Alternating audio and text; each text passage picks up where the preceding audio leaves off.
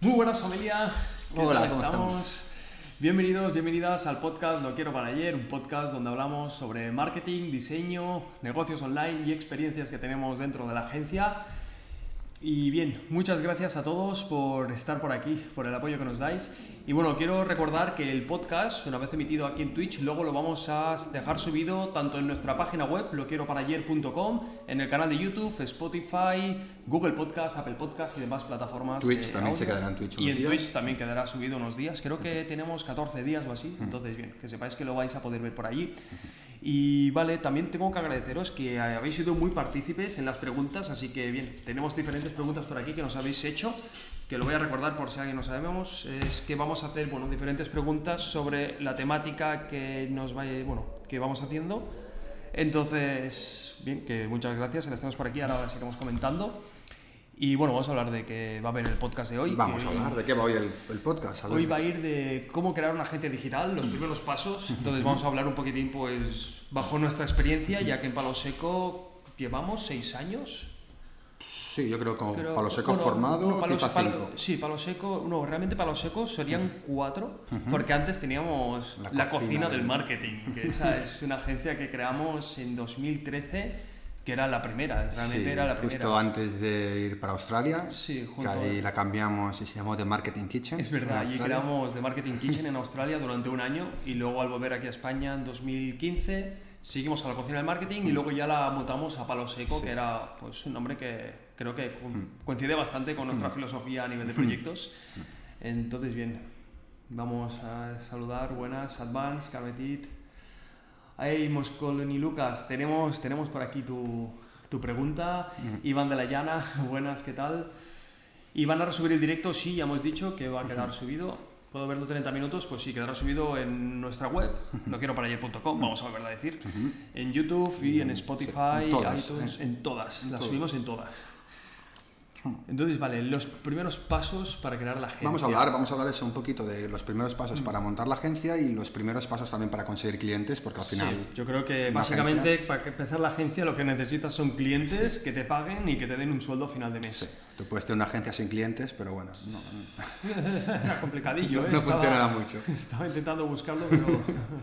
Vale, pues sí, ¿qué quieres? ¿Que empecemos por las preguntas? Empezamos con las preguntas y vamos... Empezamos con las preguntas y y vamos comentando a ver si sale la de... La de Mos... O sea, me cuesta mucho pronunciar tu nick, ¿eh? Moscolonilucas. Que no, esta no es. Esta es de Elvila, Elvila Inez. ¿Cómo fue la experiencia de conseguir los primeros clientes en Palo Seco? Que bueno, en este caso sería la cocina del marketing, que de Claro. hecho sigue activa en la página web, la cocina del marketing.com. Seguimos pagando el hosting. Renové el dominio el otro día, ¿vale? Ya es pura nostalgia. Pues bueno, la verdad es Mm. que los primeros clientes nosotros los con- lo- bueno, empezamos nosotros gracias a tener algún cliente.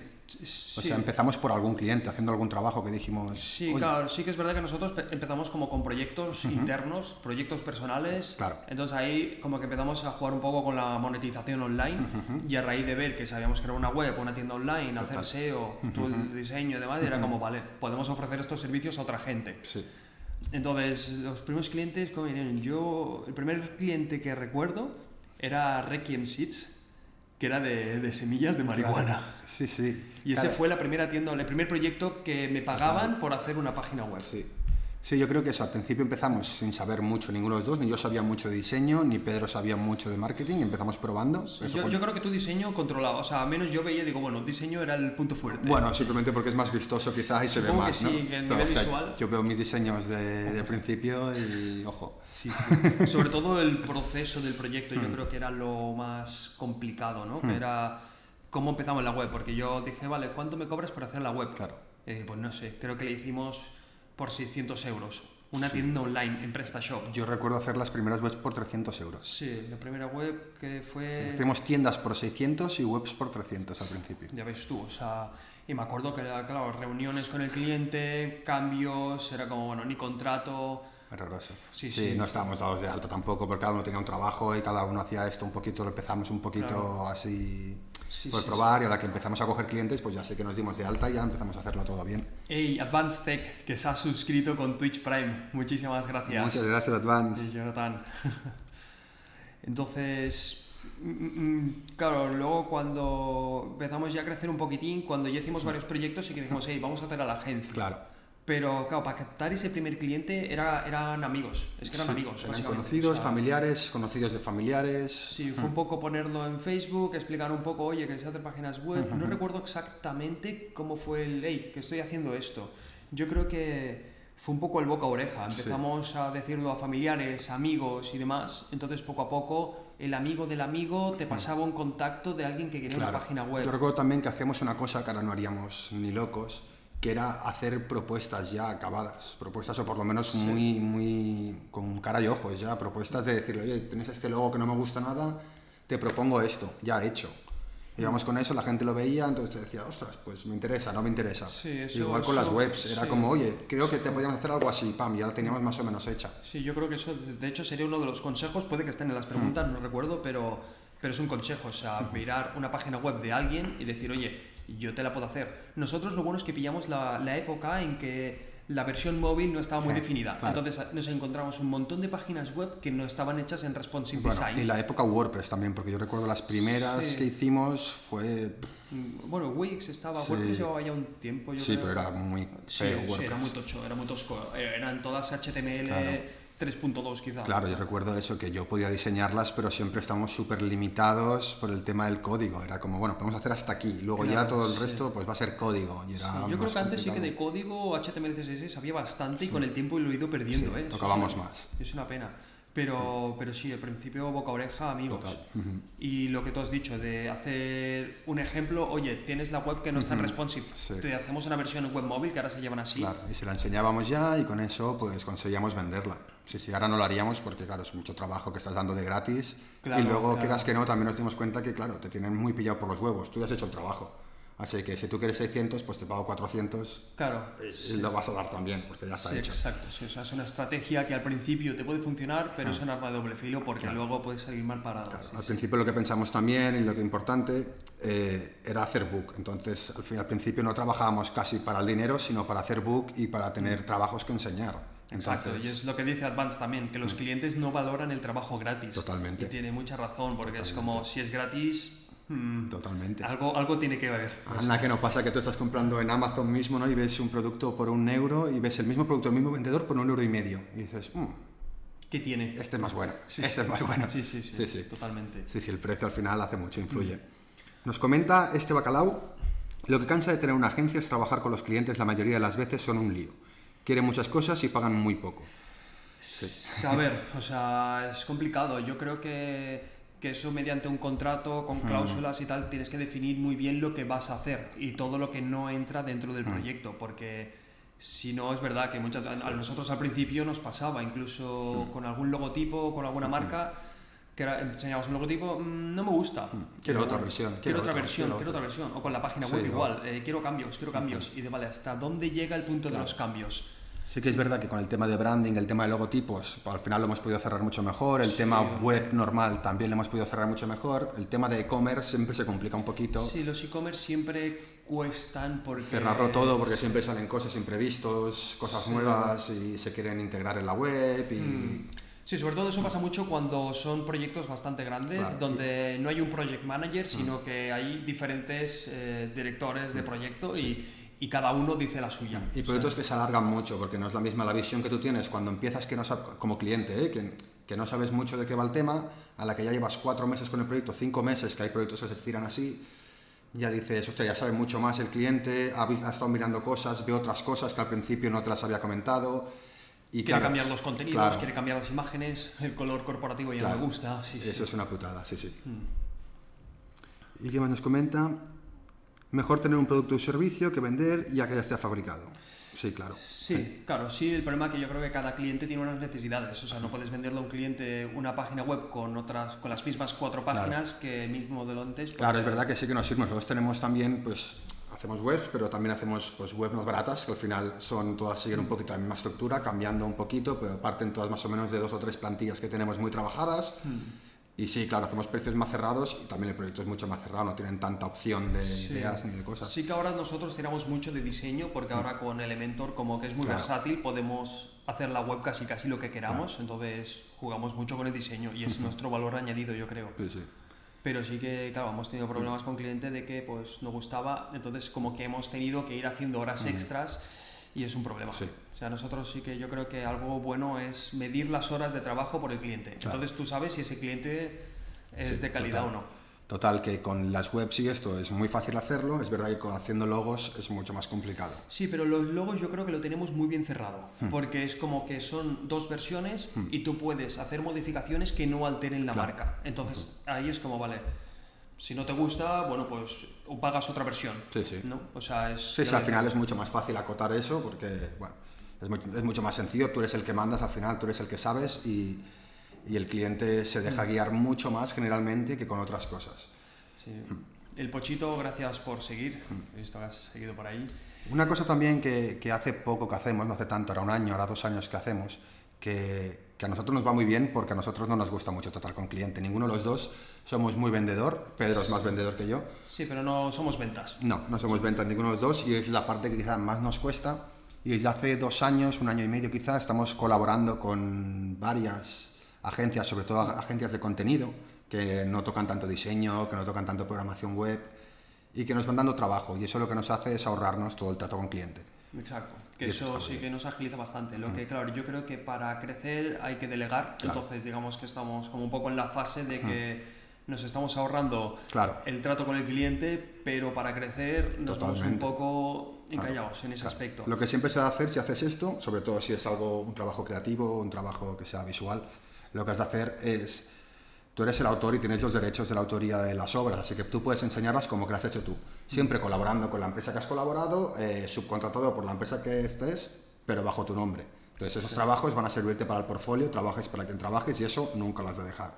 Claro, exacto. Si en el momento que delegas todo tu trabajo, mm, dejas de tener portfolio, dejas de crecer como agencia. Entonces Claro. sí que es importante asumir que Claro, tú por eres muy el buenos trabajos que hagas, claro. Si tú Sí, sí. imagínate que llevas tres años trabajando para tres agencias y no puedes poner tu nombre en ningún trabajo. Por muy buenos trabajos que hagas, has pedido tres años. Hmm. Y te tienen pillado por los huevos cada vez más, porque tú llevas tres años sin subir trabajos y al final son ellos los que suben el trabajo, los que van subiendo de nombre y tú cada vez tienes menos. Claro, exacto. Tienes que ir renovando portfolio porque si no estás, estás bastante Totalmente. perdido ahí. Sí, sí. Sacamos la siguiente pregunta. Venga. Le damos. A tirar de datos que no puedo perderme el podcast. Hombre, varón de la birra, un saludo a tirar de datos. Grande. T. Bernat 69. Estrategia para conseguir... Hostia, 69, ¿eh? 69. Uh, este es la que da el mejor mail de verdad. Estrategia para conseguir clientes en redes sociales. En redes sociales, vale. Claro, si eres una agencia, yo creo que el toque humano tienes que tenerlo casi siempre. Entonces, una agencia que lo está haciendo muy bien a ese nivel es Webpositor, que es de Luis Villanueva. Y tiene canal de YouTube también y como que, bueno, pues tienen ahí, no sé, conoces a todo el equipo, Claro. entonces ya te hace ganar esa confianza. Y luego, claro, mostrar el portfolio. Yo creo que Claro. según, qué, según qué proyectos, claro, si es proyecto web, proyecto de diseño o proyecto, proyecto marketing es más complicado. Sí, puedes mostrar resultados, pero Sí. claro, eso no lo puedes mostrar al momento, tardará bastante en tener resultados, entonces es como más lento, ¿no? Hasta Sí. que te metes en la rueda de tener cosas que enseñar. Sí, la pregunta era en redes sociales, ¿no? En redes Porque sociales, claro, sí. en redes sociales cambia un poco la estrategia, entonces ya tienes que, es que tienes que mostrar trabajo Claro, que hayas hecho. Book, book y book. Y, y sobre todo el toque humano, que yo Mm. soy súper insistente, pero tienes que, que comunicarte con las otras personas. Y una cosa que hemos comentado ya en algún podcast, pero que creemos que es muy importante, es el tema de determinar cuál es tu red social. No tiene por qué ser Instagram. Es verdad que todo el mundo está en Instagram y al final es como un bonus Instagram. Pero quizá te es mucho más eficiente estar en otras. Yo creo que LinkedIn casi casi en este sector Claro, tienes que estar ahí. todo esto, LinkedIn y funciona ahora muy que está creciendo bastante, yo creo que... Claro, si eres diseñador, pues Pinterest, TikTok también hay mucha gente que está haciendo cosas, Instagram evidentemente, pero Behance, hay un montón de redes que te van a funcionar muy bien también, o sea, no Exacto. has sí. de ver muy bien en, en cuál está tu público y con el menos esfuerzo a- en qué red vas a ser más eficiente, Sí, ¿no? Exacto, o sea, yo creo que vas a crecer más rápido en LinkedIn o incluso en Behance Sí. que no en Instagram. Claro. Y en Instagram te vas a comer pues todo el entertainment que hay. Claro. Entonces, que por cierto, ¿sabes que se pueden hacer directos ahora en, en LinkedIn? ¿Ah, sí? Han puesto directos compartidos, además. Sí, sí. ¡Ostras! Sí, sí, es que está creciendo mucho, ¿eh? A mí LinkedIn Ostras, cada vez mira. me gusta más. No soy muy activo, pero... Lo están convirtiendo más en una red social, Sí, ¿no? sí, sí. Y Bueno, veo sí, gente bastante joven, además, que está ahí metida y digo, ostras. o sea, Claro, bueno, al final es la red más profesional que hay, ¿no? Todas las demás al final se han convertido un poco, por mucho que empezaran con una idea, al final se han convertido un poco en entretenimiento. Lifestyle. O sea, Instagram es que es lifestyle. Si tú ves algo que se sale un poco de eso, es como, bueno, Total. o filtras tu contenido o te sale todo amigos, familia, Sí, que, sí. que es donde están. Sí, sí. Pues sí, yo creo que lo importante, evidentemente, pues mostrar tu, tu portfolio en las redes sociales, dar ese toque humano, ser- tener mucha continuidad, porque es muy importante en las redes sociales tener mucha continuidad. Y, Y- invertir. y invertir. Bueno, no sé, yo creo que invertir en publicidad, Sí. obviamente, eso no lo nombramos porque yo creo que es algo que tienes que hacerlo. Mm. Claro, sí, es O sea, obligatorio. No es lo mismo subir post que decir, hey, que estoy haciendo esto, Claro. contrátame. O sea, no contrátame, no así de esa forma tan directa, pero sí indirectamente. Es verdad que desde palo seco nosotros no invertimos, No. pero porque no lo hemos necesitado, más o menos tenemos trabajo siempre y nunca hemos necesitado, pero evidentemente es lo primero que haríamos si estamos faltos de trabajo, invertir. Claro, sí, o sí. sea, es, Sí, sí. es- Sí, sí, o sea, tendrías Total. que tener una campaña, la activas, consigues clientes, la y pausas. la pausa, ya está. Yo, de hecho, hay varios clientes, no de agencia digital, sino que clientes que tenemos que funciona así. Tienen una campaña en Google, lo hacen en Google, ¿eh? no en redes sociales, pero cuando no tienen trabajo, activan la campaña, Claro. consiguen 4 o 5 y la desactivan. Igual que eso también hay muchas páginas web que hay algunas que son un poco peor que otras, ¿no? Hay algunas de concursos, de, de cosas de estas, hay muchas que son horrorosas, todo el tema de concursos de logo y tal suelen ser horrorosas, no, Sí, yo aparte no esa- recomiendo estás nada. compitiendo también contra un montón, a ver, no quiero decir in, in- Sí, pero claro, sí que contra gente que tiene unos precios mucho más bajos que los tuyos, gente que es muy buena y gente que no solo que es muy buena, sino que lo tiene muy por la mano ese tipo de procesos y ya tiene muchísimas cosas hechas y claro, va a dedicarle mucho menos tiempo que tú, vas a estar regalando trabajo. Yo no lo recomiendo, pero sí que hay otras, por ejemplo, Sí, que no conozco, sí. sí, sí que estuvimos nosotros. Ah, vale, no, no, eh, Shortlist. Shortlist, perdona, Shortlist. Shortlist. Es verdad, esa es buenísima. Esa, Claro. esa yo creo que... Claro, La diferencia de una a otra es que en estas tú pagas para estar. Sí. Entonces, claro, tú te evitas ya todas estas cosas. Solo hay agencias, has de poner tu portfolio y tú ya te, eh, te marcas un baremo de precios de tus Mm. trabajos. Entonces tú entras en determinados concursos, en determinadas ofertas. Sí, digamos que creo que el que aplica solo puede escoger tres agencias. Sí, Me parece que al principio 5 hace, envía un mail y de ese mail puede filtrar a 3 Sí, y entonces ahí ya le envías una propuesta. Sí, algo así. Mm. Está súper bien. Shortlist.com. De hecho... A nosotros nos funciona muy bien, no es barato, pero rentabilizas. No, no, es verdad, no es barato. Bueno, a ver, son 300 euros al mes. Hmm, Eso bueno. es caro, pero claro, con un proyecto de 1500 ya Claro, la claro. rentabilizas. Sí, sí, que de total. hecho nosotros fue algo así. Sí, y de hecho, incluso al principio nos hicieron una oferta, entonces Sí. la, sí, sí, le sacamos Sí, nosotros lo pillamos ya verano, lo quitamos y luego empezamos a coger trabajos, En trabajos y ya no Es lo hemos vuelto a es renovar. luego lo pausamos, pero no, nos fue bastante bien. Recomendada Shortlist. Pues venga. Aparte, Shortlist hace un SEO brutal. Sí, porque tú buscas agencia digital Barcelona, agencia marketing Sale Barcelona y están los primeros. Porque sí. claro, como es un directorio de agencias, Claro. pues sale siempre arriba. No, no, muy buena. Vale, Irene Salgado pregunta, ¿cuál ha sido el mejor cliente y el peor? Vamos a hablar del mejor cliente. Venga, ¿tú lo tienes claro? Yo creo que el mejor, bueno, a ver, claro, a ver, hay muchos muy buenos que a mí me han encantado trabajar con ellos, pero creo que mejor, de hecho, está, está por ahí, el, el- el Advance, el Jonathan, porque al fin y al cabo es un amigo, Claro. es alguien muy Sí. cercano, que le gusta cómo Sí. trabajamos, nos conoce muy bien, lo conocemos Claro. muy bien, hay mucho feeling, entonces la confianza Claro, es sí, lo que manda. Entonces, no, como no tenemos que venderle nada, porque ya nos conoce cómo trabajamos, pues la manera de trabajar con él y luego pues que obviamente económicamente pues está muy paga muy bien Sí, tiene empresas en Berlín o en Suiza y, y Sí, claro, pues evidentemente de funciona un muy bien. calibre muy elevado claro Sí, sí, Sí, sí. es verdad, sí. Pues Advant yo creo que sería Sí. de, a nivel... Porque es verdad que no solo es Advant, que ha tenido varias empresas y hemos trabajado con él para diferentes clientes suyos. Sí, y nos sí, la ha dado que- la posibilidad también de trabajar con clientes de Alemania de Suiza pi, pi, pi, ya está Alemania Suiza y bueno y tienen sede aquí en Claro, Barcelona sí. también sí, sí. Sí, sí, la verdad que sí. Advant, y yo el creo- peor cliente Uf, yo el peor lo tengo claro, creo. sí, Yo, o sea eh, A ver si piensas el mismo que yo. yo creo que también lo decimos a la vez Venga. o a ver cómo- o sea decimos el nombre del cliente El nombre del cliente no el nombre del cliente no cómo, cómo lo decimos El nombre de la marca.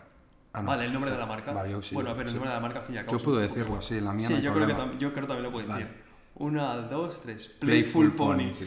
Hostia, Sí, sí, sí. Pues, Tenemos fue- algún otro, ¿eh? Para mí, Fua, yo creo que comparable a ese ninguno. comparable a ese ninguno. Eso fue el primer cliente que tuvimos en... En primero, Australia. ¿fue No, en? Australia habíamos hecho Sí. varios.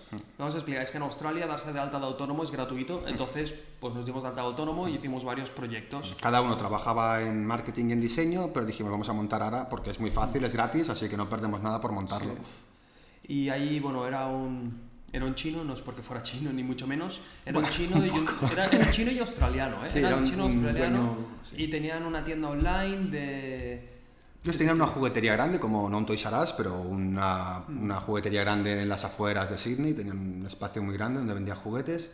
Y, lo que querían era montar una marca. Logotipo, bueno, una marca y una tienda online. Y bueno, en el proceso de la marca fue brutal porque en el presupuesto contrato no pusimos la- el número de revisiones de logotipo. Entonces, puf, tuvimos un mareo, un montón de revisiones, no les gustaban. Oscar hizo un diseño perfecto de un logo súper chulo, un caballito así muy de Disney. Sí, porque el tema de los productos eran productos que eran unos caballos de estos para niños que con la inercia pues se iban moviendo para adelante y para atrás. Estaban chulos, la verdad. Era una copia de Toys R Us. O sea, habían cogido productos de Toys R Us y los habían copiado Era en China. producto dropshipping, ¿eh? Sí. Era producto Sí, dropshipping ese, era muy bueno, era muy bueno. Pero bueno, la historia es que tuvimos un montón de revisiones. Luego me acuerdo que la versión responsive era en 2014, entonces las versiones de móvil, como que no entendía que él quería una página web que hiciera zoom con el móvil. Sí, él no quería que le hiciéramos una página versión móvil también. Él quería que la misma de ordenador fuera la de móvil. Exacto, y y yo para hacerle entender, claro, yo mi inglés era pues un poco malo, y para hacerle entender que eso no era una versión que se adaptaba a todos los dispositivos, tal, y que no, que no, que él quería una versión, la misma en móvil que en ordenador. pensaba que le estamos engañando y al final era como, pues, Sí, hagamos lo que tú dices y trabajamos mucho menos. Claro, pero al exacto. final- Aparte luego fue mejor porque Claro. era como, vale, Una desactivo versión ya la versión responsive y ya está. que eso creo que ahora ya ni se puede en WordPress. Antes en creo. WordPress había una- un check que era como Claro. Desactivar responsive. Ya está. Y te salía ahí con el zoom. Y digo, horroroso. Y recuerdo por eso con el logo, hicimos un logo bastante chulo, que era un caballito, una ilustración de un caballo muy chula y tal, que nos curramos. Y que no, que él quería una foto, ya ni un dibujo, ¿eh? una foto de un dibujo de un caballo eso, escaneada, mal hecha, fotocopiada, de un caballo que parecía un burro drogado, le venían todos los ojos inyectados en sangre, era un burro feísimo. Sí, sí.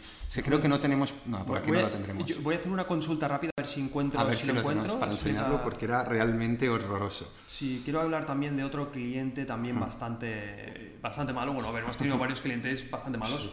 Yo creo que este ha sido el peor a nivel de, de agotamiento y decir, no sabemos qué hacer. Bueno, pero este te lo No tomabas a risa porque sabías que era tan absurdo lo que Sí. decía que era como, bueno, mira. Pero bueno, algún cliente que yo para mí el segundo, no voy a decir el nombre, pero es uno que no nos pagó. Uf, ¿Te acuerdas, no? Eh, ese, sí. ese fue como que nos pagó el 50% del proyecto al inicio, súper contento. con- contenta. Y, contenta. Y luego la siguiente mitad, no es que no nos la pagase, es que encima nos decía que, oye, falla esto, es que esto no sé cuánto, es que esto no sé cuánto. Un montón de cambios, un montón de cambios. Y luego cuando ya era como, bueno, vale, hasta aquí.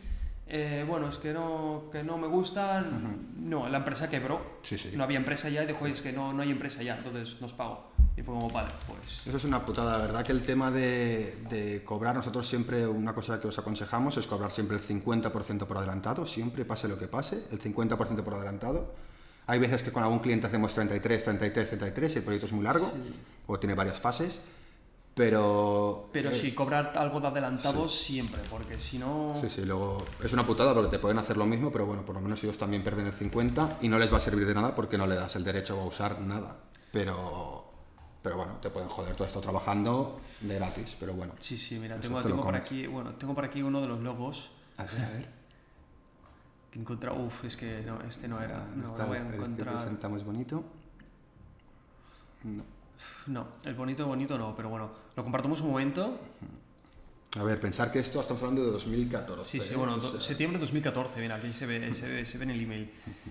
Y bueno, pues aquí diferentes versiones. Claro, él quería una copia de Toys R Us. Sí, que de hecho es que. A ver, es que lo bueno sería ver lo que nos pasó él de imagen de referencia, porque era bastante horroroso todo. Sí, bueno, fa, qué MP4, pena, no, no, no los vamos encontrar, no vamos a encontrar el, el logo final. Buah, es que este, parece el caballo drogadicto. Este es el caballo no, pero este lo cambiamos, este conseguimos cambiarlo y no ponerle el será. caballo drogadicto. Sí, sí, bueno. Pero bueno, una pena, pero bueno, fue, fue horroroso este cliente, la verdad. Pero ¿Alguna bueno, vez, mira, nos pregunta Abraham de la Birra si alguna vez hemos rechazado a un cliente antes de empezar porque no veíamos clara su propuesta? Sí, sí, sí, bastantes veces. Sí, no hecho, solo no ver clara propuesta, sino notar que no había ningún feeling, o que nos trataban mal, o que no valoraban nuestro trabajo, que éramos como eso, un odio cocina que decía, no, yo quiero esto, y ya está. Y hemos dicho, Sí, de "Vale, hecho, cuando veas un cliente que tiene muy claro lo que quiere, que, es- Mm. Que no se deja asesorar. Sí, que no se deja asesorar, es que no. Entonces, ¿para qué me has contratado? Pues subcontrata a un programador que trabaje para ti, o sea, estás contratando una agencia para que te asesore y para que te ayude a mejorar. Mm, sí, sí. Y al final sí, hemos rechazado bastantes clientes. Sí, sí, decir, incluso uno que. Bueno, uno Mm. incluso de que nos pagó la primera mitad y al ver las primeras Sí, fases del proyecto decirle, oye, lo siento, te devolvemos el dinero. Sí. que, bastante cabreada se fue. Sí, sí. Pero sabemos que nos ahorramos muchos dolores de No vale cabeza. la pena y tanto, sí, Sí. No va a acabar bien el proyecto porque ya ves que por donde va a ir no te va a servir ni para book porque te propone unas cosas horrorosas y no, va, como- no tiene ningún sentido. Sí, sí. Y vas a acabar mal y vas a acabar quemado, así que... Sabe mal, sabe mal eso porque es Sí. como, ostras, claro. Estás rechazando trabajo, pero- Sí, exacto, es como estás rechazando. De hecho, me acuerdo uno por teléfono, me dijo, pero.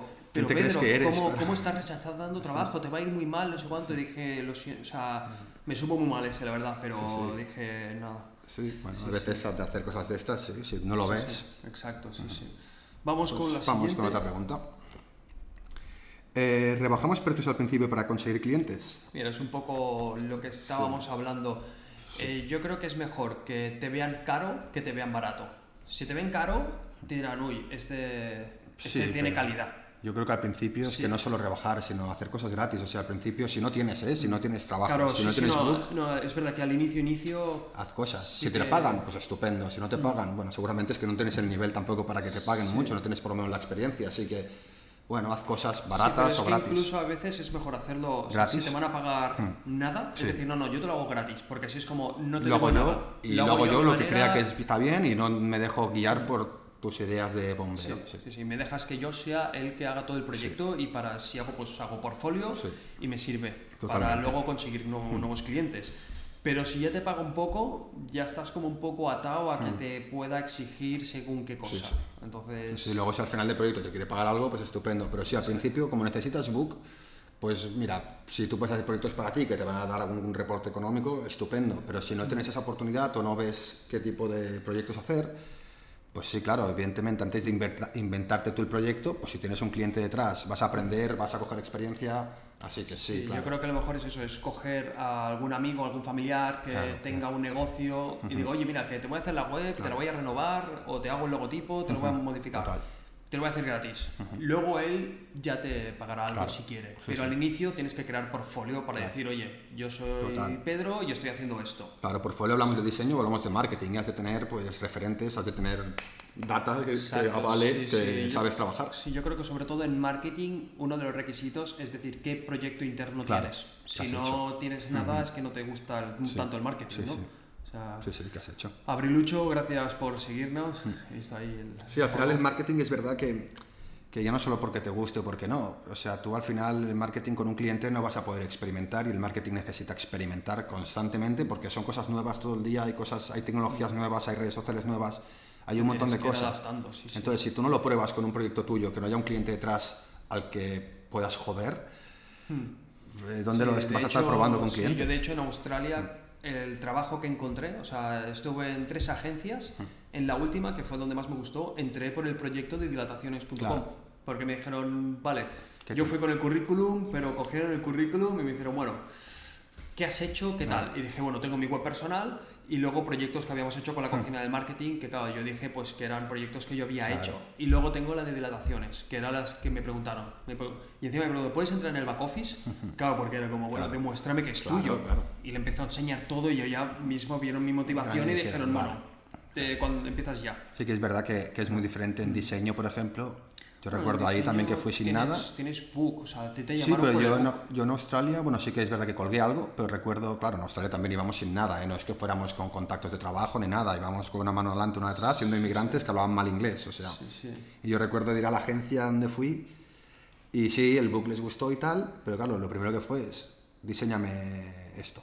Hazme esto, hazme un logo, hazme tal. Sí, sí, no funcionan muy diferente que Claro. aquí en España. era, Sí, sí, o sea, aparte lo, tuyo, el- lo tuyo era muy complicado. Yo me acuerdo, Oscar, que tú preferías trabajar desde casa. Uf, sí. Porque el, el cabrón se hacía el logotipo, a ver, o sea, como, como te iba pidiendo muchas cosas, Claro. pues quizá hacía un logotipo en 30 minutos, eh, 400 dólares. Hmm. Y claro, digo, hostia, me ven que estoy en la oficina 30 minutos, que hago el resultado y no me van a pagar. Hmm. Claro, y no solo toca. eso, que era una agencia pequeña, que eran seis personas, con dos jefes, estaban todo el día encima los jefes, y, y como nunca habían tenido un diseñador más o menos bueno, llegué yo y era como, vamos a cambiarlo todo, vamos a cambiar el logo de la empresa, vamos a cambiar nuestra web, vamos a cambiar tal, y era como, guau, estaban todos todo el día encima del ordenador, esto no sé qué, esto, y era como, uff. Ya, ya, me acuerdo Aparte que- en inglés, que yo no me, enteraba de la mesa a la mitad de lo que me decían, era súper, "Pues mira, estoy diseñando esto, pero no sé si me han dicho exactamente esto. Es verdad, es verdad. Era... No, lo bueno era decir, oye, envíame un email. Un Yo me acuerdo claro. cuando entré en la primera agencia, que llevaba tres meses en... Os- No, llevaba dos meses. Yo entré dos meses ya en una agencia y era como, hostia, es que no sabía lo que me estaban pidiendo. Y era, eh, sendme un email. Claro, Envíame un sí, sí, email y yo me leo el email y ya pues sé lo que me pides. Totalmente. Pero si no, era una Sí, locura. sí. o sea, Ah, déjamelo y déjamelo ir repasando para ver lo que me has dicho. Sí, sí, totalmente.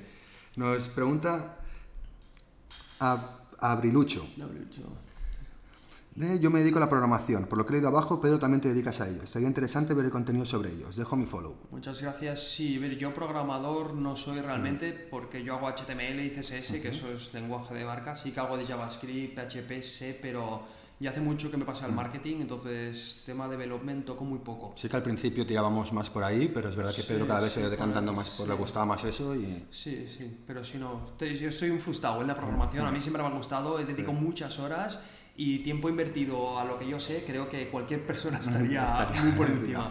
Pero bueno. ¿Cuántos sois en la agencia actualmente? ¿Subcontratáis al principio?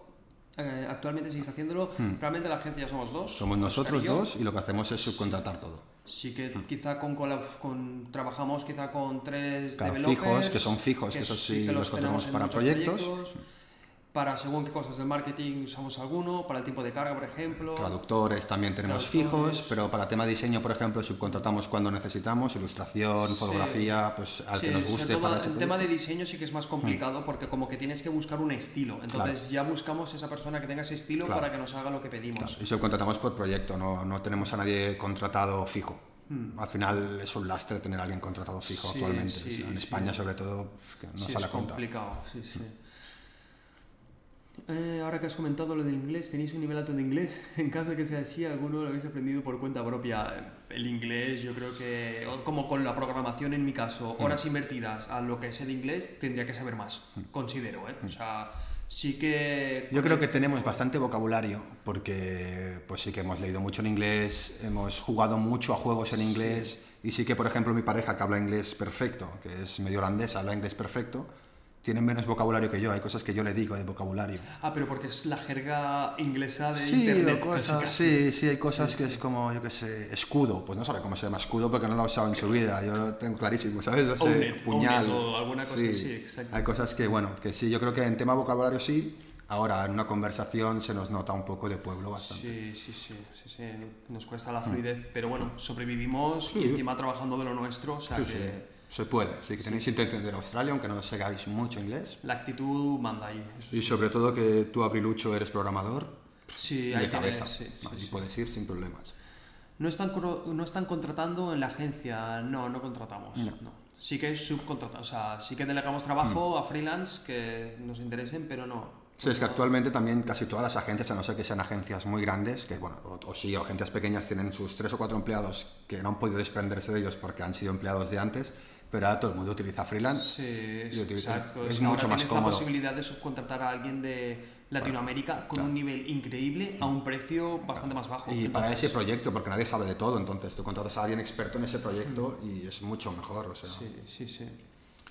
Vamos, quedan dos preguntas. Vamos con la siguiente. Silvia 2000. Eh, ¿Recomendáis darse de alta como autónomo al empezar la agencia? Claro, legalmente te tenemos que decir que sí. Sí. O sea, sí que es verdad que al inicio cuesta porque, claro, yo tengo mi trabajo, me llega un proyecto de una agencia web, ¿me voy a dar de alta como autónomo? Creo que ahora eh, puedes, puedes Sí. facturar sin estar dado de alta de autónomo con algunas vías. No Sí, estoy ya 100% está. Yo creo que me parece que si tú no tienes ningún otro trabajo, ninguna otra fuente de ingresos, puedes facturar hasta 3.000 euros en España en un año y no tienes por qué darte de alta. Compruébalo, ¿eh? que no soy gestor, pero, pero me suena que es así. Sí, que puedes, sí, puedes facturar hasta 3.000. Hasta Yo también 3.000 tenía euros. entendido eso. Sí. Siempre que no tengas otra fuente de ingresos. Si tú tienes un trabajo y facturas, tú trabajas en el súper y luego haces de freelance y ahí facturas 300 euros, me parece que eso sí que se han de declarar. Sí, yo lo que si no digo ninguno- es mucha gente está ganando un extra vendiendo cosas en Wallapop. Claro. Entonces, ahí dejo esa facturación que hace la gente. Entonces, Al final yo creo eso, que hasta que no estés facturando 3.000 euros al año, incluso 4.000, 5.000, algo que te permita vi- malvivir, aunque sea malvivir, bueno, con 3.000 euros al año no vives. no por eso, por eso te digo, aunque sean 5.000, 6.000, que tampoco, Tienes en que casa tus padres, eh, tal, Sí, bueno, estás empezando, estás puedes empezando, malvivir. tienes tu trabajo y paralelamente tienes eso, claro. Sí, sí. No hace falta que te des de autónomo, pero la que ya sea algo recurrente, algo más fijo, algo un poquito más grande, pues sí, claro, sabes de darte alta autónomo. Que ahora hay algunas más facilidades de las que habían, an- que las que habían antes. Ahora no sé si es un año Sí, entero pagando ahora 50 tienes- euros. El primer año pagas 50 euros. Si tienes menos de 30, ¿eh? creo, Ah, no estoy seguro eso. Sí, primer año 50, luego 100, luego 200, Mm, luego claro. 300, que, es- que ahí empieza, empieza el dolor. Y sobre el SEO, ¿por dónde le recomendaríais empezar a alguien que quiera aprender? Hombre, a ver, Lucho, me lo dejas súper fácil. Haciendo el curso de SEO, misión posicionar en Google, que, que tengo, bueno, que tenemos creado de tiempo. Pero bueno, no, fuera bromas, tengo bastante contenido en internet Sí, sobre. SEO, entonces yo te recomiendo que cojas algún proyecto interno Claro. y que practiques hacer SEO ahí. Claro, intenta posicionar algo. Al final nosotros empezamos así, o sea, empe- empezamos con dilatas, a ver si la posicionamos. Se posicionó. Con sí. anuncios, con tatuajes. Un montón de páginas. Hubo una época que creábamos páginas estreno cada semana. cine, hicimos un montón. sí, Hicimos sí. muchísimas. Pues eso, intentarlo, proyectos personales. Sí. Hazte tu marca personal, abrilucho, intenta posicionar eso. testeando un poco cómo funciona. Recomendaría también hacer SEO dentro de YouTube, que está menos explotado que Claro. dentro de Google. Sí, sí. Mm. Gracias por seguir, Gol Sánchez. Y, y, eh, Para cobrar una web este bacalao, ¿le lees, Óscar? Sí. ¿Cuáles, eh, ¿Cuáles son los valores aproximados para cobrar una web corporativa en WordPress? Con contacto, nosotros, servicio y equipo. Muy buena. Sin muy buena diseño de esta, marca. ¿no? Mira, de hecho, nos deja huevo porque estamos haciendo un nuevo curso que va a ser un poquitín eso, va a ser crear una página web y venderla. O sea, el objetivo del curso va a ser ese, va a ser enseñar a vender páginas web. Pero respondiendo a la pregunta, realmente no creo En que haya España. un precio establecido. Aquí en España, supongo que ni, ni en España se puede tampoco, porque supongo que en Barcelona no, no valdrá lo mismo que pueden valer en un pueblo de Cáceres, o sea, supongo que, que Exacto, dependerá un poco, ¿no? Sobre todo yo creo Y- que hay muchos factores a tener Sí. en cuenta, sobre todo el cliente, porque el tipo de cliente que es. ¿Cuánto sea, tráfico va a tener? ¿Cuánto beneficio cuánto rédito va a página- sacar? Esa página la van a ver 10.000 personas al mes o la van a ver 10. Claro, Si la van a ver 10.000 ya te sube el precio. claro. Entonces, Al final tu trabajo se expone mucho más, te quemas mucho más, tienes mucha más responsabilidad. Sí, pero bueno, para meter un precio, digamos que nosotros una web así podríamos hacerla a partir de 1.000 euros. Si no hay nada extraño, ni alguna anomalía, ni algún tipo de factor que Sí, conozcamos. te digo que ahora las cobramos a 1000 euros, hace tres años las hacíamos por 600 euros. Sí, exacto. Sí, decir, de o hecho, he, dicho, he dicho mil, pero realmente quizás sería más, porque ahora con el diseño nosotros ahora hacemos diferentes fases en el proyecto. Entonces definimos muchas pautas para luego cuando hagamos la parte de producción no, no haya problemas. Sí, ahora presentamos una estrategia a nivel de, de cómo- del contenido, de cómo... cómo eh, Hacemos los frameworks, Hacemos sería la fase del framework, que deci- bueno, definimos un poco la estructura, que tiene una estrategia pensada, luego hacemos el diseño, una vez aprobado el diseño y hacemos el desarrollo. siempre sin contenido, nunca nos metemos en contenido de las webs. Contenido de la web no, eso sí que siempre lo dejamos por parte del cliente. Pero bien, que sepáis que estamos haciendo un curso de ello, entonces que estamos ahí por si hay algún interesado. Sí, y será gratuito, así que... Será gratuito la primera parte, es verdad, entonces que lo tendremos listo de aquí poco. Y bueno, será eso, pues enseñarte a hacer una web en WordPress y, aprend- y, y saber venderla. Sí, o sea, el objetivo venderla. luego será venderla. Que se... ¿Cuántas páginas han abandonado? Esa es muy buena, ¿eh? Gold Sánchez, no sé, yo te diría pff, 30, pero pueden ser 50. Pues hemos abandonado... De páginas, ¿eh? o sea, de proyectos que ya estén medio hechos y que encima luego los hemos abandonado. Y por vaguerío, o sea, muchas han sido por vagueza de decir, "Pf, qué pereza seguir con esto. Sí, sí, hemos abandonado muchas. Sí, sí, un montón. Sí, sí, se te diría 30, pero 50 y me quedaría corto quizá, ¿eh? Sí, no, sí, no, sí. no sabría decir. Es que, mirando dominios, se nos han caducado. El que más rabia yo creo que nos ha dado de proyecto que, que hemos abandonado y nos caducó el dominio, lo perdimos y se nos puteó bastante, fue Hubo- hace poco, no hace mucho, hace un año, quizá un año y menos, menos. Sí. De hecho, lo he visto en Instagram. Ah, bueno, nos caducó hace un año, quizá. Nos caducó. No, no, no. El proyecto lo hicimos. Bueno, sí, ahora hace un poco más de un año. Creo que sí. Hace más de un año, sí, sí. Eh, se llama wowla.com. Claro, teníamos el dominio de wowla.com y era para vender productos wow. Productos que llamase la atención. Era un dominio buenísimo, de cinco letras, un punto .com. Sí. La web estaba muy currada, invertimos porque la hicimos, la diseñamos muy chula, teníamos una marca, invertimos sí. en alguien que nos la mejorara. Sí, de hecho, vamos a meter un momento, vamos a meter el proyecto porque sí, lo- está en Instagram. Está en Instagram, o sea, en Instagram está, Mm. está el proyecto este y, Ah, amigo, vale, está la y página lo he visto, sí, es que lo he visto hoy, tío. He dicho, esta me ha salido por ahí y he dicho, Claro. joder, era esta aquí, Claro. wowla.com. Ahí estaba. Y bueno, el dominio era este, que era, era un dominio bastante bueno. Y eran, pues eso, de productos WoW que no podrías conseguir. El problema que, bueno, era un proyecto un poquitín bastante complicado. Entonces quisimos... ¿Cuál fue el fallo? El fallo de Wowla... Requería mucho trabajo, al final requería una persona trabajando por lo menos eso, ocho horas al día, una aunque fuera una. Sí, era un tipo de dropshipping, pero más avanzado porque queríamos hacer con productos más... Sí, nuestra de- idea era mezclar un dropshipping con un TSA, bueno, mezclar... No, un es- dropshipping... Con sí. Indiegogo, con... Por eso, con sí. un afiliado, ¿no? Con Sí, un sí, sí, mercado sí, afiliación. sí, sí. sí. Pero bueno, que nos vamos de la temática. Mm. Pero bueno, muy buena la pregunta, ¿eh? me ha gustado, ¿eh? No la habían preguntado nunca. Dice, ¿todas esas fases las van a enseñar en el curso para crear webs en WordPress? Sí, Gol Sánchez, sí. Sí que es verdad que el primer curso va a ser de cómo crear la web, cómo creamos nosotros la web, explicando todas las fases, pero luego el curso de pago va a ser el- todo el proceso de venta, donde vas a explicar pues, el brief, el presupuesto, reuniones, contratos, cosas Vamos que a enseñar de forma gratuita cómo hacer webs, pero luego la idea es que tú puedas vender una web, esas webs por 1000 euros. Entonces la idea es luego enseñar Claro, a venderlas. claro. Que ahí crearemos una comunidad sí también pagará. y veremos pues, más cositas interesantes. Pero bueno, después de la dosis de spam, vamos. ¿Cuándo la- sale el curso? Yo creo que después de verano saldrá, Sí, ¿no? este bacalao. Sí, supongo que para septiembre lo tendremos listo, porque queremos dejarlo todo bien listo y bien preparado. Sí, sí. Sois enormes, gracias, el balón de la birra. Vamos Vale, con la última, pues la pregunta. última pregunta. Y ahora, bueno, si decís preguntas por aquí, pues también vamos a estar un rato con vosotros, así que disparad.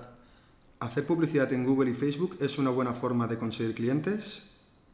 Moscolmi Lucas. Sí, mira, estaba por aquí, de hecho, sí. ¿A qué cuesta? Sí, Cuesta es un nombre complicado. Eh, sí, claro, sí, sí, sin duda. O sea, yo creo que vas a llegar a muchísima más gente si haces publicidad. Sí, sí. Lo duda. importante, yo creo que ahí tienes que medir. Es súper importante medir si la inversión que estás haciendo te están llegando clientes. Claro. Porque si no, estás quizá invirtiendo 300 euros al mes en publicidad, pero luego no estás convirtiendo clientes. Entonces, ¿cuántos leads te Claro. están llegando? Tienes que medir eso. Sí, es muy importante. O sea, al final todo esto es, es lo que decimos. Tú puedes tener una web muy bonita, pero si no inviertes en publicidad te estás perdiendo mucho dinero en esa web. Porque al final tú te has, has gastado dinero en hacer esa web y si no inviertes en publicidad, pues no le vas a sacar un rédito. Pero con la publicidad pasa lo mismo. Tú puedes hacer publicidad, pero si por ejemplo no haces mailing, estás perdiendo dinero. Si por ejemplo no, no recoges esos leads y te aguardas esos mails, estás perdiendo dinero. Claro. Entonces al final todo suma. Entonces, contra más cosas hagas, más provecho le vas a sacar a tu dinero.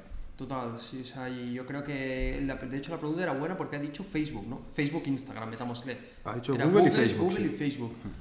Claro, yo haría inversión en publicidad en esas plataformas para alguien que quiera web. No, yo no estoy seguro. Yo quizá invertiría en Shortlist o en alguna plataforma Claro. así. Sí, yo para vender webs tampoco creo que invirtiese en Google. Está lleno, hay En saturación. Google la palabra clave de agencia web, eh, agencia SEO, agencia de diseño, marketing, todas Está estas keywords están por las nubes, o sea, Mm. quizá te sale el clic a un euro y medio, al menos aquí en Barcelona, ¿eh? Sí.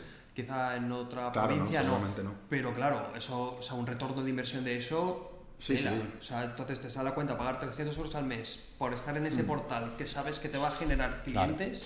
Sí, además No. diseño, además, sobre todo que te pasará en diseño, en el tema webs, te van a ver muchos alumnos, mucha gente que quiere aprender, mucha gente que simplemente le guste el diseño, que no vayan a ser clientes potenciales. Y entonces al final lo que vas a hacer es que mucha gente la que esté clicando en tu publicidad de Instagram, de Es- Facebook, es, en es Google, gente que... es, es un Google. Sí, bueno, y en Insta también. Bueno, en Insta, Facebook tú puedes segmentarlo por, eh, por pymes, por ejemplo. Ya. O por, no sé, por Sí, propietarios. pero ¿cuánta de- gente ve un diseño bonito y le da? Porque es bonito, quiere decir que es muy vistoso, Sí, que al final sí, pues, sí, es mucha gente va a ir por curiosidad, o sea... eh, Sí, sí, no es mucho complicado. mejor shortlist. Yo apostaría por ahí. O si es que en redes sociales para vender ese producto costaría, ¿eh? Bueno, a ver, pues sí, haz publicidad de tu book. Al final también hay muchísimas páginas ahora que lo que hacen simplemente es recopilar eh, books, lo que tú les pagas, que sé, te cuesta 15 euros la publicación o les pagas 15 euros y ellos te publican tu marca, que ya tienen 10.000 seguidores que les interesan las marcas. Sí, o incluso una publicidad incluso más directa. Me acuerdo que nosotros habíamos hablado incluso para captar algún cliente así más de alto calibre, de hacer... No lo llegamos a hacer, pero era muy buena. Era como una caja para, para el CEO de esa empresa y decirle, oye, esto es lo que estamos claro. haciendo, vemos que tu página web tiene este fallo, este fallo, este fallo, ¿lo quieres corregir? Claro, al final lo que has de Pero- hacer es diferenciarte un poco, porque está saturadísimo. O sea, Google está saturadísimo, sobre todo en estos sectores de marketing y de diseño, es muy complicado. Entonces, la manera de diferenciarte ahora mismo, pues a lo mejor es correo postal, que está mucho menos saturado. Exacto, y encima sabes que esa carta, Le va a no llegar al- email, le va a llegar al CEO, porque Claro. le llega a secretaría y va a nombre del CEO. Entonces ya le llega en su, en su mesa Total. la carta. Entonces Claro, y ahí te pones carta- un QR o lo que sea que ella Sí. pueda entrar a tu book y seguramente lo va a ver mucho más y te va a salir muchísimo más barato que y hacer publicidad un, para llegar. a- un QR con un vídeo que le salta Claro. un vídeo de YouTube y dices, hey, hola, te he hecho esto para ti. Y Claro. ya, le, vamos, rompes el patrón. Claro, entonces, bueno, pues sí, buscar, al final no por más pagar vas a llegar a más gente, has de ser un poco creativo y buscar pues caminos que te puedan dar más Mm. eficiencia, ¿no? Sí, totalmente, totalmente. Y Pues preguntitas ya estamos. Sí, sí. Teníamos un poquito que comentar. El tema, habíamos hecho simplemente una lista de, de, mm, pasos, de cosas que están bien hacer para conseguir clientes, para empezar con tu agencia. Vamos a ver. A ver, ¿Parón de la birra? Vosotros en la agencia esperáis que os venga el cliente o alguna vez habéis ido a una empresa, puerta fría, semifría y habéis puesto una web que habéis creado. ¿Pensaban ellos? Sí, lo hemos hecho mucho al principio. ¿Puerta eso. fría no? ¿Puerta fría? ¿O semi- Bueno, de ir a una tienda y tal, no, pero de enviar mails sí, hemos enviado mails con propuestas a clientes. Bueno, sí, en hemos- Australia, yo recuerdo en Australia Sí, algo que hicimos sí. que nos recorrimos como toda nuestra zona, Bondi Beach, vivíamos, fotos a todos los locales que tenían web, analizar su web y mandarle una propuesta. Sí, sí. Pero no convertimos ninguno sí. No, es, es muy- es mucho más complicado. O sea, evidentemente al principio pues hacer este tipo de cosas. Pero nosotros nos dimos mucha cuenta que el cambio brutal que fue cuando los clientes nos venían a nosotros en lugar de ir nosotros a por los clientes. Sí, Es alucinante, o sea, no tiene nada que ver el tipo de clientes que te vienen y de la manera que te tratan y de la manera que valoran tu trabajo. O sea, no hay Claro. color. Si tú consigues, lo que has de conseguir al final es eso, conseguir que ellos vengan a ti, atraerlos tú a... Si, si tú vas hacia ellos, te notan como que estás buscando algo, que quieres venderles algo. La otra cosa es pues lo que se hacer. El marketing al final, la publicidad funciona en eso, crear Sí, es necesidades que no existen. Más que, sí, sí. Lo que has de hacer es crearles la necesidad. Pues eso, pues hacerles publicidad con páginas web súper chulas para que las vean y digan, oh, yo quiero una página web así y que sean ellos los que te contacten. ¿Y tenías por ahí, Oscar, los Sí, pasos? tenía, o menos? bueno, como una listita de diferentes cosas que pueden funcionar bien para cuando estás empezando una agencia o freelance. La primera era marketing digital, evidentemente, invertir. Invertir en es publicidad, en cualquier, bueno, siendo lo que creativo, sí. sí. No hagas esas cosas que yo veo a veces de ver, que también lo veo mucho ahora, no sé qué está pasando. En Instagram, gente con sus Instagrams personales. ¿Qué hacen? Publicidad. ¿Cómo? Es un pavo, eh, una foto, un pavo, pues en un barco y simplemente te pone de texto, la vida son dos días, disfruta de la vida. Y Bueno, es eso es gente- para inflar, dos likes, Sí. efecto halo, bueno, sí, o sea, ya. Joder. Ya, pero ahí no convierte, ya, si no conviertes. Claro, no vas a sacar ningún rédito de eso, es absurdo, o sea, es para inflar tu ego. Ya está, porque no te va a servir para sí, nada. sí, pero claro, luego aterrizas a ese perfil de Instagram y ves que tiene muchos números y dices, uy, este tío es alguien. Sí, pues son pagados. ¿Cuánta gente hemos visto esto? 30 millones de seguidores, 500 likes en las fotos, 600 Ya. likes en las fotos, que dices, tío, ¿de qué te ha servido hacer esto? Es absurdo. sí, sí, dilo, Oscar, stop esa publicidad basura. es que aparte generalmente es gente muy cutre, tío. Aparte, o sea, porque claro, los que no son cutres lo hacen con... Con un objetivo, con un una objetivo. estrategia, una creatividad, sí, sí. Simplemente ha visto a los otros Sí, y lo creo hace que sin ningún tipo de bustean, objetivo. bustean el post y es como, bueno, a ver qué pasa, Sí. ¿no? Voy a probar. Sí, sí. Alucinante. sí, sí. Eh, segundo punto, potenciar tu marca personal. Yo creo que ese es la clave. Totalmente. Eh, de- si eres freelance, 100% tienes que hacer marca personal para darte a conocer.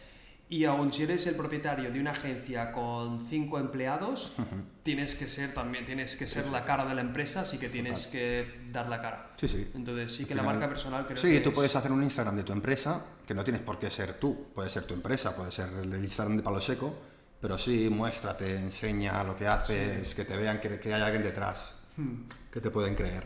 Su primo. Gracias por seguir. Su primo. Eh, ad networking. Sí, espera, quería enumerar Ay, a- a- a- cuando has dicho lo de la marca personal, y yo he dicho lo de agencia, tenemos ejemplos súper buenos como Luis Villanueva, Judith Catalá, que tiene una agencia de más de 20 empleados y hacen marca personal. Claro. O sea que da igual si eres freelance o eres el propietario de una agencia de 20 personas. tienes Pero que estos son los que hacen marca personal de verdad, con su nombre. Sí. Hay gente también, por ejemplo, Doom Brands, que lo hace súper bien. Ahora es una gente también de España de marketing, de diseño más, de estas cosas. No me encantan sus trabajos, pero hacen súper bien, súper bien todo el tema de contenido. Creación de contenido en redes sociales. Es alucinante, se lo curran un montón. Siempre sale el que supongo que es el director o el creador o quien sea, pero sale él dando contenido súper útil, está muy bien. Y están generando una marca personal utilizando, utilizando la marca de empresa al final, porque es la cara de ese Sí. hombre la que sale. Sí, es como Webpositor. Webpositor es un poco así también, porque son difer- los diferentes empleados Mm, que, salen hacen, ellos. que salen ellos y como que, bueno, pues yo soy el copy de la empresa Webpositor y estoy haciendo esto, esto y esto. Yo soy el analista de la empresa, hago esto, esto y esto. Marta final. Emerson, Bima Núñez, sí, Bueno, sí, siente, muy buena. sí. Sí, sí. Al final, estas cosas, las distancias, son un poco como lo que eran antes las mascotas de la empresa, que antes existían la mascota, la mascota o el, Sí, el personajito, sí, el con el que tú, personajito, sí, con el que tú haces- pues ahora es eso, al final has de ser tú un poco la mascota de la empresa y has de dar la cara verdad, y que te relacionen con la empresa para que vean que hay alguien La detrás. sutil forma de ser la mascota de Palo Seco, ¿no? sí, pero eres la sí es la mascota. de. Y de aquí pues, cuando se quede calvo será don limpio. Eh, tercer punto, ad networking. Oh, brutal, sí. De hecho, en networking nosotros sí que hemos conseguido clientes haciendo networking, ir a, bueno, a eventos y ahí conoces a gente y acaban saliendo proyectos. Trabaja en un coworking, busca eso, ves a eventos, habla con la gente, ves a presentaciones, a quedadas, a lo que sea. Nosotros en Australia, por ejemplo, usamos mucho una app Ah, meeting. Meeting, que era para eso, Aquí quedadas. también, aquí también está. que eran quedadas de WordPress. De hecho, hacen quedadas de WordPress, de De Elementor, todo. de, SEO, de Google. Y de hecho, yo bueno, he ido bastantes. Y de hecho, la última agencia con la que estamos colaborando las conocí en un verdad. evento de SiteGround hace poco. Que nos hicieron una entrevista, eh, estaban en la cola y los conocimos ahí. ¿verdad? Espera, su primo que pregunta de qué se habla aquí. Esto es un podcast que le llamamos Lo quiero para ayer. Y es un podcast que hablamos pues de diseño, de marketing, de negocios online y de cómo hacemos, bueno, de experiencias que tenemos en una agencia digital, palo seco. Vamos ¿Qué más? Otro punto. Ayuda y te ayudarán. Ayuda, y te ayudarán. Y te ayudarán. Esto lo hemos visto mucho, sobre todo eso, trabajando bueno, para clientes conocidos. eh, sé bueno. Al final esas cosas la vida más o menos te las devuelve. A la Claro. gente que es mala, bueno, hay mucha gente que es mala que le va muy bien, pero al final si tú eres bueno, tienes buen fondo, ven que te implicas, que estás dando un poquito más. Que eres entregado con todo, Claro, que no seas, ayudas, claro, sí, sí. no Sí, seas sí. un calzonazos. O sea, una cosa es ser bueno y otra cosa es Ser que te tonto. timen. Sí. Sí, sí. sí. Sé bueno cuando ves que van apretados, que no pueden, pero le echan ganas y que ellos se van a aplicar también igual que tú te vas a aplicar. No vale eso que te digan, hostia, bájamelo. No, no se lo bajes. Pero si ves que de verdad no pueden, que ellos te dicen, hostia, bájamelo y cuando pueda voy a pagártelo y voy a hacer esto yo para que no lo tengas que hacer tú. Ya, Sí, pues, tío, tiene que ser bueno. recíproco, pero sí, sí, claro, es, es verdad que el ser bondadoso te va a ayudar a que... Y bueno, también, sobre todo eso, sé bueno, colabora con la gente cercana, si conoces fotógrafos, conoces gente, ayúdales, dales trabajo cuando puedas, porque también te van, te lo juro que algún día te lo devolverán, o sea, siempre se devuelven estas cosas. Cuando van a pensar, hostia, pues piensas en él. Sí, de hecho nosotros en el coworking que tenemos aquí montado hemos hecho pues muchas colaboraciones, quizá un proyecto para una tienda online. Había un fotógrafo, pues el fotógrafo hacía las fotos al producto. Luego el fotógrafo hace fotos a modelo, la modelo quiere una web, nos lo pasa a nosotros. Entonces, a fin y a cabo, hacer colaboraciones en proyectos yo creo que también funciona Sí, muy sí, bien. No sé si es uno de los puntos. Bueno, era eso, ayu- ayuda y te ayudarán. Al final, ayudarán. pues tú puedes hacer un precio más bajo para un amigo por determinada razón, pero seguramente él te lo devolverá otro día, así que sí. Mm, Recomendaciones. Bueno, el boca a oreja. Eso, es un poco lo mismo. Trata bien a tus clientes para que te recomienden. haz Sí, yo creo que al fin y al cabo luego es el que mejor funciona. El boca oreja yo creo que es algo brutal, porque que alguien hable bien de ti es que qué mejor carta de Claro. presentación que esa. Sí, o sí, nosotros Sí, sí. O sea, yo, no todos, evidentemente no todos, pero es que la mayoría de clientes inicio- que hemos sacado nos han dado otro cliente. Sí, es verdad, sí, sí, sí, sí. Al inicio, sobre todo, sí que era boca oreja puro y duro. Sí, sí, que era claro. alucinante, era como, ostras, es que esto es lo que funciona. Sí, sí. Claro, luego cuando hicimos marketing y vimos mil cosas más, dijimos, ostras. Se va acabando. Sí, sí, sí. Sí, claro, el boca a oreja da mucha confianza porque te viene de alguien que, en el que confías. Claro. Te viene de alguien que es tu amigo o conocido, confías en él. Y sí, claro, sabes que no te está intentando vender nada y al final es lo que mejor funciona. 100%. Mm, Organiza talleres gratuitos dedicados a nichos, a clientes, por ejemplo, eh, gerentes de restaurantes, por ejemplo, em, Sí, em, o sea, puede directores de un, e- pymes. un evento de marketing para restaurantes, Claro. quizá, ¿no? Sí. Sí. Organiza eventos, o sea, igual que decimos, asiste a eventos, todo lo que tú puedas organizar será, será Sí, es un poquitín más complicado, ya Es un poco necesitas más, una sala, un espacio. Y sí, sobre todo eso también, te- también se puede juntar esto mucho con el, con el ayuda de Toydoran o el ad networking. Júntate con alguien que también tenga un poco más de experiencia, pero a lo mejor le interese tu sector también. Hacerlo entre varios. Se pueden hacer cosas y, y con eso te sirve mucho para, no solo para conocer gente del sector, sino para que te tengan un pedestal, para que te vea como el profesor, como el que sabe, y eso va a cambiar mucho la imagen que tienen de ti. Claro, nos comentan por aquí que todo se está enfocando a agencia digital, qué tal para artistas y demás. Eh, Este capítulo es de agencia digital, Mm. pero muchas gracias porque veo muy interesante hacer un capítulo Mm. de marketing para artistas, que puede estar muy bien. Entonces, bueno, ya nos has seguido, ya he visto, pero, pero vamos a hacer quizá uno próximamente sobre marketing de artistas. Sí. Sí, claro, es verdad que artistas es, pues es más Claro, es que es otra pero- estrategia y otro mundo, entonces lo siento, pero... Sí, pero val- también hay redes, ya hay sitios, ya hay páginas, ya hay Sí, cosas que sí, funcionan. no, de hecho yo creo que hay muchísimo artista que no está haciendo bien las cosas y es una pena porque hay mucho talento desaprovechado. Entonces sí, hablaremos de él más adelante, no vamos a desviarnos de la temática. Y bueno, el último punto que creo que es bestial y también es una cosa que antes no hacíamos y que lo hacemos desde hace poco y hemos visto que funciona muchísimo, es el mailing. Mailing, sí. Hacer mailing. Sí, pero hacer mailing bien, porque Sí. nosotros realmente hemos tardado en hacer campañas de email marketing Mm, bien hechas. bien hechas. O sea, nosotros hacíamos un email, analizábamos, bueno, estaba bien, otro email. Sí. No hacíamos una automatización de emails Pensar en- a nivel con un, embudo, con un embudo de ventas, con pasando diferentes fases, estrategia, objetivos, o sea, hacer email marketing es verdad que Funciona muy bien, la verdad que sí. Y esto, claro, evidente- evidentemente se potencia cuando haces eh, marketing digital, cuando inviertes en publicidad. Exacto, sí. Todo es una bola que contra más cosas le metas, pues más eficiente va a ser esa bola, el hecho, dinero que metas. sí, algo que funciona muy bien en el email marketing, enviar un email a clientes antiguos felicitando las navidades. Eso es como, hey, que estoy aquí. O pasado todas las fiestas, el 8 de enero le dices, oye, espero que hayas pasado unas buenas fiestas, ta, ta, ta, ta, ta. Muchas veces te Ya dicen, te dicen, ah, muchas Pero solo gracias. felicitando, no Sí, sí. diciendo nada más, porque cuando dices, ¿quieres algo? Ya es como- huelen ya que, lo huelen "Hey, está la mal esto". necesidad. Sí. Entonces es solo felicitando y ya Sí, está. sí, nos ha pasado muchas veces esto que te dicen, no, felicidades a vosotros también. Por cierto, cuando acaben fiestas quiero hablar con vosotros porque tenemos una idea o tenemos un proyecto.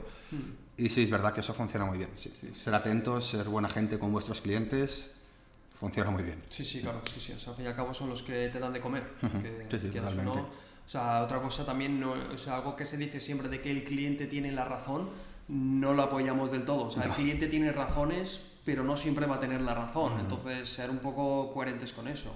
Que al fin y al cabo es verdad que el que paga manda. No, no tiene por qué ser así. Si te Depende, sí, claro. Si quieres, O sea- sí. Pero depende de ti al final, depende de ti lo que tú Claro. aceptes. Y, y ya os digo que, que, al- que te piensas, es más fácil.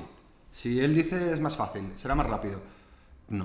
O sea, es mucho más fácil cuando tú mandas, cuando todo tiene un sentido, tiene una estrategia detrás y funciona mucho mejor. Porque sí, a lo mejor haces el trabajo en tres días, pero ese trabajo de aquí cinco será una mierda Sí. y el cliente lo va a ver cuando se lo enseña. Aunque haya sido él el que lo ha dicho, ¿eh? Cuando se lo enseña a alguien va a ver que es una mierda. No, el tío no va a pensar que ha sido él el que te lo ha obligado a hacer, pensará que tú lo has engañado y al final... Sí, o incluso yo me acuerdo también uno con el que trabajábamos, que le delegábamos tema fotografía para una página web, fue a un sitio a hacer las fotos y trajo unas fotos que no tenían calidad, no podíamos usarlas en la web. Y, y la respuesta del freelance fue, a mí me han ¿cómo fue? A mí me han dicho que lo haga así. Y digo, vale, te han dicho que lo haga así, pero tú como profesional le tienes que decir, no, esto no yo él". no lo hago así. Ya está. Claro. Entonces, si quieres vuelvo otro día, si quieres X, pero... No se queda así, sí, No sí, se queda claro. así, sí, sí. Sí, al final, lo que decíamos, ¿no? O sea, ser, nosotros siempre hemos dicho, una agencia oído-cocina, es lo peor que puede ser. Tú puedes ser una agencia camarero o una agencia doctor. Lo interesante es ser una agencia doctor. Sin que menos vengan... sin menospreciar ningún trabajo, No, no, no, ¿eh? claro. pero o sea, queremos decir de acotar órdenes, que no Sí. te digan no. O O sea, al final lo que han de venir es a dejarse aconsejar por ti, no tú a cumplir sus órdenes, porque tú eres una agencia especializada en esto y él seguramente no está especializado en esto. Entonces, lo ideal es que te escuchen Claro, y sí, valoren sí. tus Y confíen ideas. en ti, claro, sí, sí. Pues bien, yo creo que hemos hablado bastante, sobre todo del proceso de a la hora de crear la agencia, conseguir clientes y demás. Creo que ha sido bastante interesante. Este podcast me ha gustado mucho. Entonces, bien, tenemos que decir que este era el capítulo. Vamos a hacer una pausa Sí, ahora. o sea, para era el último capítulo en el preverano, ya que ahora vamos a estar pues de vacaciones y volveremos pues el 31 de agosto aproximadamente. Sí que haremos algún directo, Sí, pero no van a haciendo. ser capítulos del podcast. O sea, iremos haciendo cositas aquí. Es por la puta de tener una agencia que cuando uno se va de vacaciones el otro se ha de quedar, cuando uno se queda el otro se ha de ir de vacaciones. Entonces, Pero bueno, aún así nos hemos ido los dos de vacaciones sí, al ser digital todo, paralelamente con el portátil en mano. puede aguantar y un poco. No ha habido ningún si problema. no hay o ningún sea, proyecto muy grande de por medio, se puede hacer bien. Sí, sí. Pues bien, familia, muchísimas gracias por el apoyo, por estar por aquí. Vacaciones merecidas, nos dicen. Muchas gracias. Y sí, yo me voy ya, de hecho, me voy el martes. Este martes ya mm, estaré por ahí de vacaciones. Así que bueno, no estaré activo por aquí, supongo que lo diré en las redes sociales. Y bueno, recordad que el podcast pues, va a quedar subido dentro de YouTube, Spotify, iTunes Podcast y demás plataformas. Y si no, en nuestra página web, loquieroparayer.com, pues vais a ver ahí todo el contenido. E incluso tenemos un apartado de recursos donde podéis descargaros PDFs de presupuestos, de briefings y demás. ¿eh? No No puedo entrar a ningún curso de tu web. Gold Sánchez, uy, pues ahora, ahora lo miraremos. Ahora lo miraremos. Muchas gracias por el feedback. Y bueno, familia, pues nos vemos por aquí. Un abrazo. Adiós, que vaya bien. Chao. Thank you.